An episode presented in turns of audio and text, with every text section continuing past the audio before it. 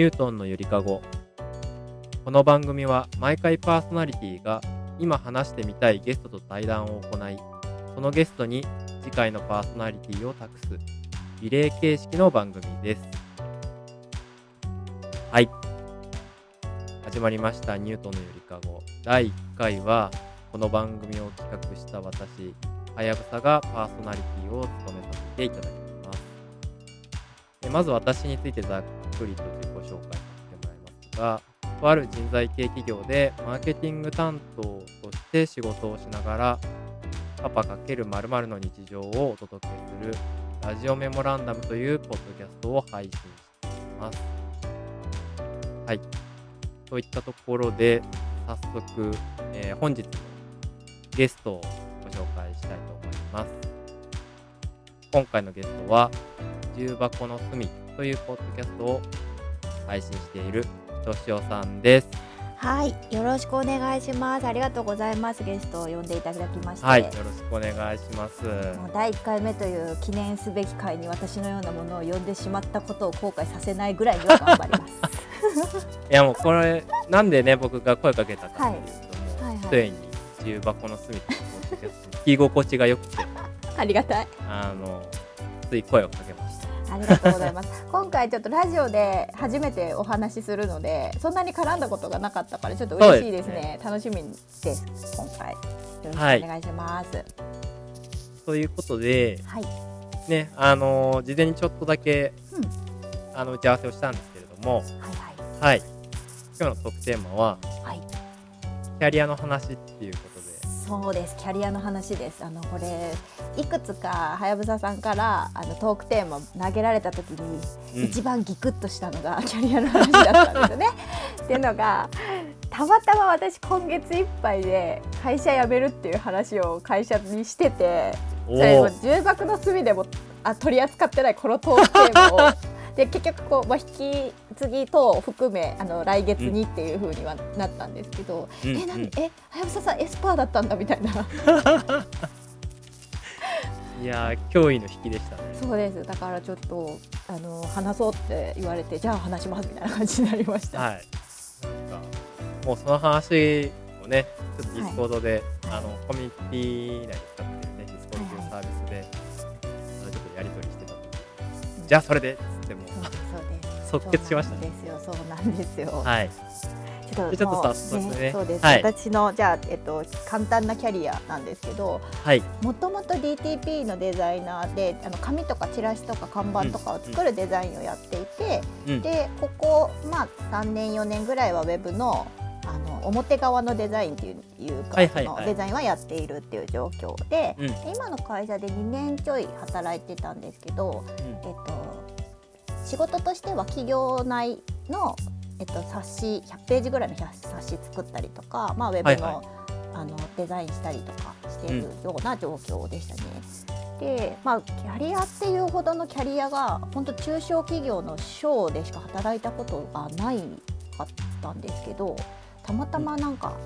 うん、なんて言ったんでしょうね。サービスを下ろす先がえっと、社長さんだったりとかあの部長さんだったりみたいな人との打ち合わせが多かったので、うん、なんか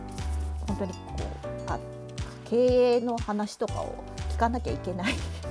ていうのが20代の後半から続いて、はい、だからデザイナーなんですけど多分一般的なデザイン事務所のデザイナーよりは、えっと、企業の中での戦企画戦略とかの話に近いところでキャリアを積んできた感じがします。えー、結構そう聞くと、いわゆる一般的なデザイナーさんとちょっとなんていうかね、観点が違いそうだな。そうなんです、そうなんです。だから、なんか美しいものを作る方に振り切れたら幸せだったのかもしれないんですけど、うん、やっぱなんかすっごいダッサいなと思いつつやっぱりナルチラシの方が大事だったりとかあそれ、ね、ありますよね。はいはいはい、なんか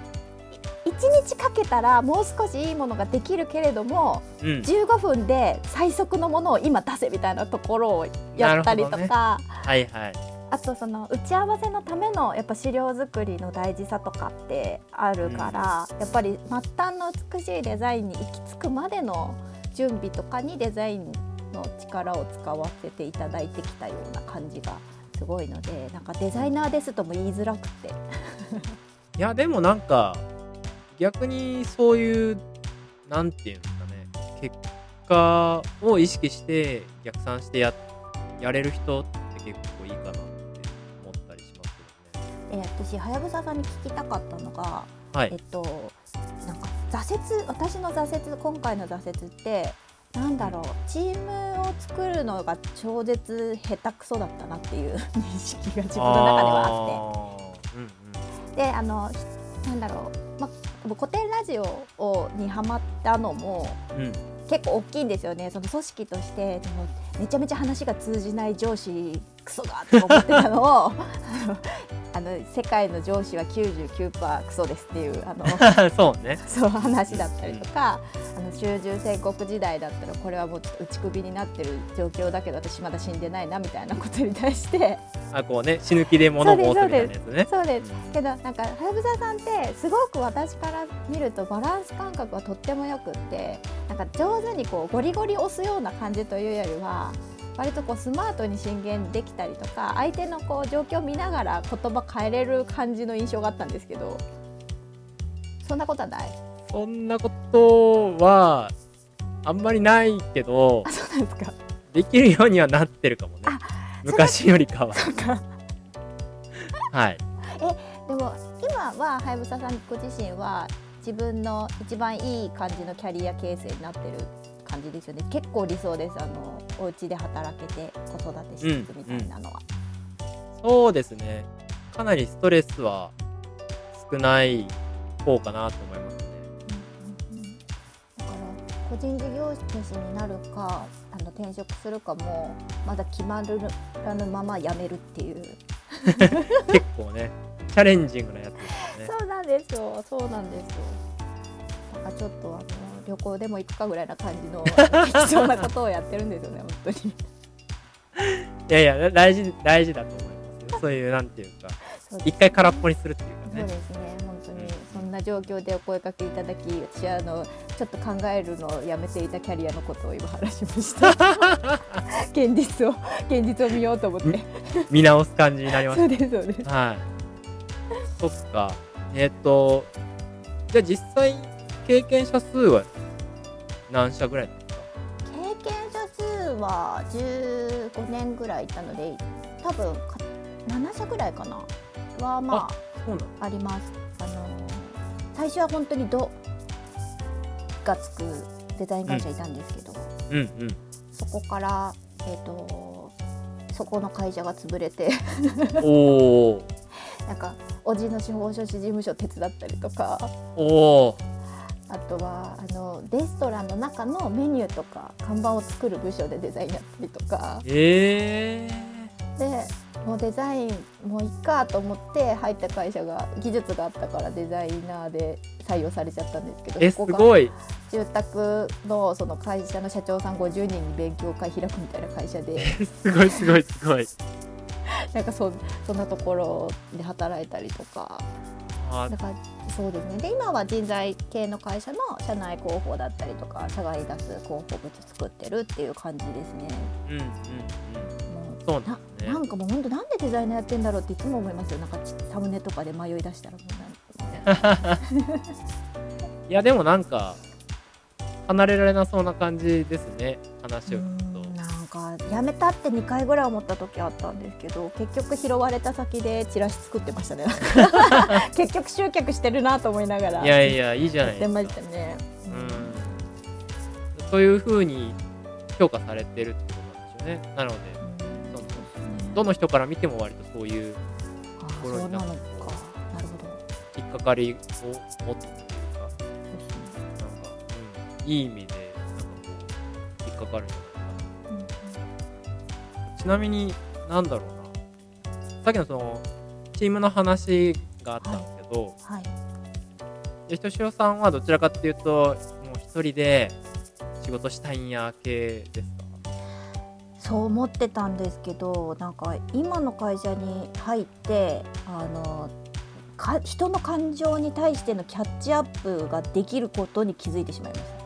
おおだから。それすごいことだと思うけどな。なんかすごいコンプレックスではあるんですよ。なんかこっちに行くぞってこう気にせず行けたらいいのになみたいな。だからこう遅れてる子が見えちゃうから、はいはい、ほら行く行くよみたいに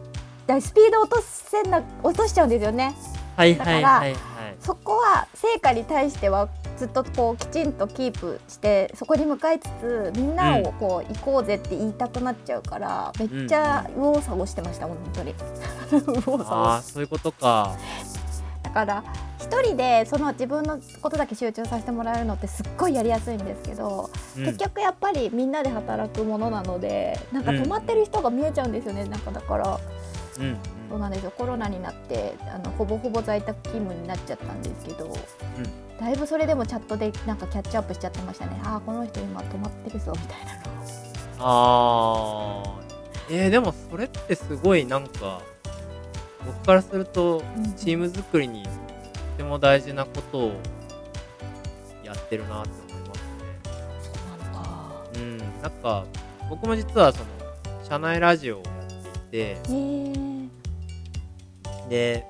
まあ、うちの会社はずっとそのフルリモート、フルフレックスなので、はいはい、なんかよっぽどのことがない限り、なんだろう、と自分の同僚もその子供がいるお母さんとかが多いので、うん。うん、なんか雑談とかする時間って作るのすごい難しくて、そうリモートむずいですよね、めっちゃむずい。うん、そうそうそう。なので、社内ラジオだったら、はいはい。まあ、いつでも好きなタイミング聞いてもらえるし、でまああの毎回その誰かのね社員、はい。はい、メンバー、同僚を呼んでゲストで喋ってるんですけど、はい、そうすることで一応その人の人となりが声で伝わるので、うんうんうん、なんかあこの人こんな感じなんだみたいな伝わるなあそれって直接仕事したことなくてもちょっとずつあれですよね親密度増しますよね。うんやっぱりなんか、うん例えばあの基本的になんだろうな子育てのお悩みみたいなテーマで喋ってもらうことが多いんだけどなるほど。そうするとなんか分かるとかはいはいはいはいはい。そういうやっぱりあのトピックに対する共感とかも生まれやすいので。なるほど。いやその企画力はどこから来るんですか？マジで。はやぶささんの企画力が欲しくなってきた。いやどうこう。まあでもなんかもともとのねやっぱコミュニティに所属してて、うんうん、ねポッドキャストやってみるみたいな、うん、やっぱりこう流れがある中で、うんうんうん、そこでこううまくこうひらめいたんですよね。いやでもなんかみんなが幸せになる仕組みだなと思って素敵だなと思いますね。なんかそんな風なこうエンターテインメント性を持たせたコミュニケーションってああ確かにと思ってその社内であんまり思いつかなかったからいいなと思いました。なんか飲み会とまた違うじゃないですかラジオ配信って、うんうん、ちょっと特別だし、うん、だけど個人にフォーカスできるしみたいな。うん。結構やっぱ色が出るし、うんうん、割とみんなね喋ってくれますよ。女子喋るの好きだから。そうだから僕はすごい面白かったですね。ああいいですね。その収録収録をきっかけに、うん、まあねいろんなメンバーとやっぱり差しで喋れたので、それはめちゃくちゃ良かった。いいですよね。えそれも今も続けてあるんですか？今もやってますね。わあ素敵。でもこれあの仕事一切仕事ではない前提でやってるのでそっかそっか。完全に持ち出しでやってるけど。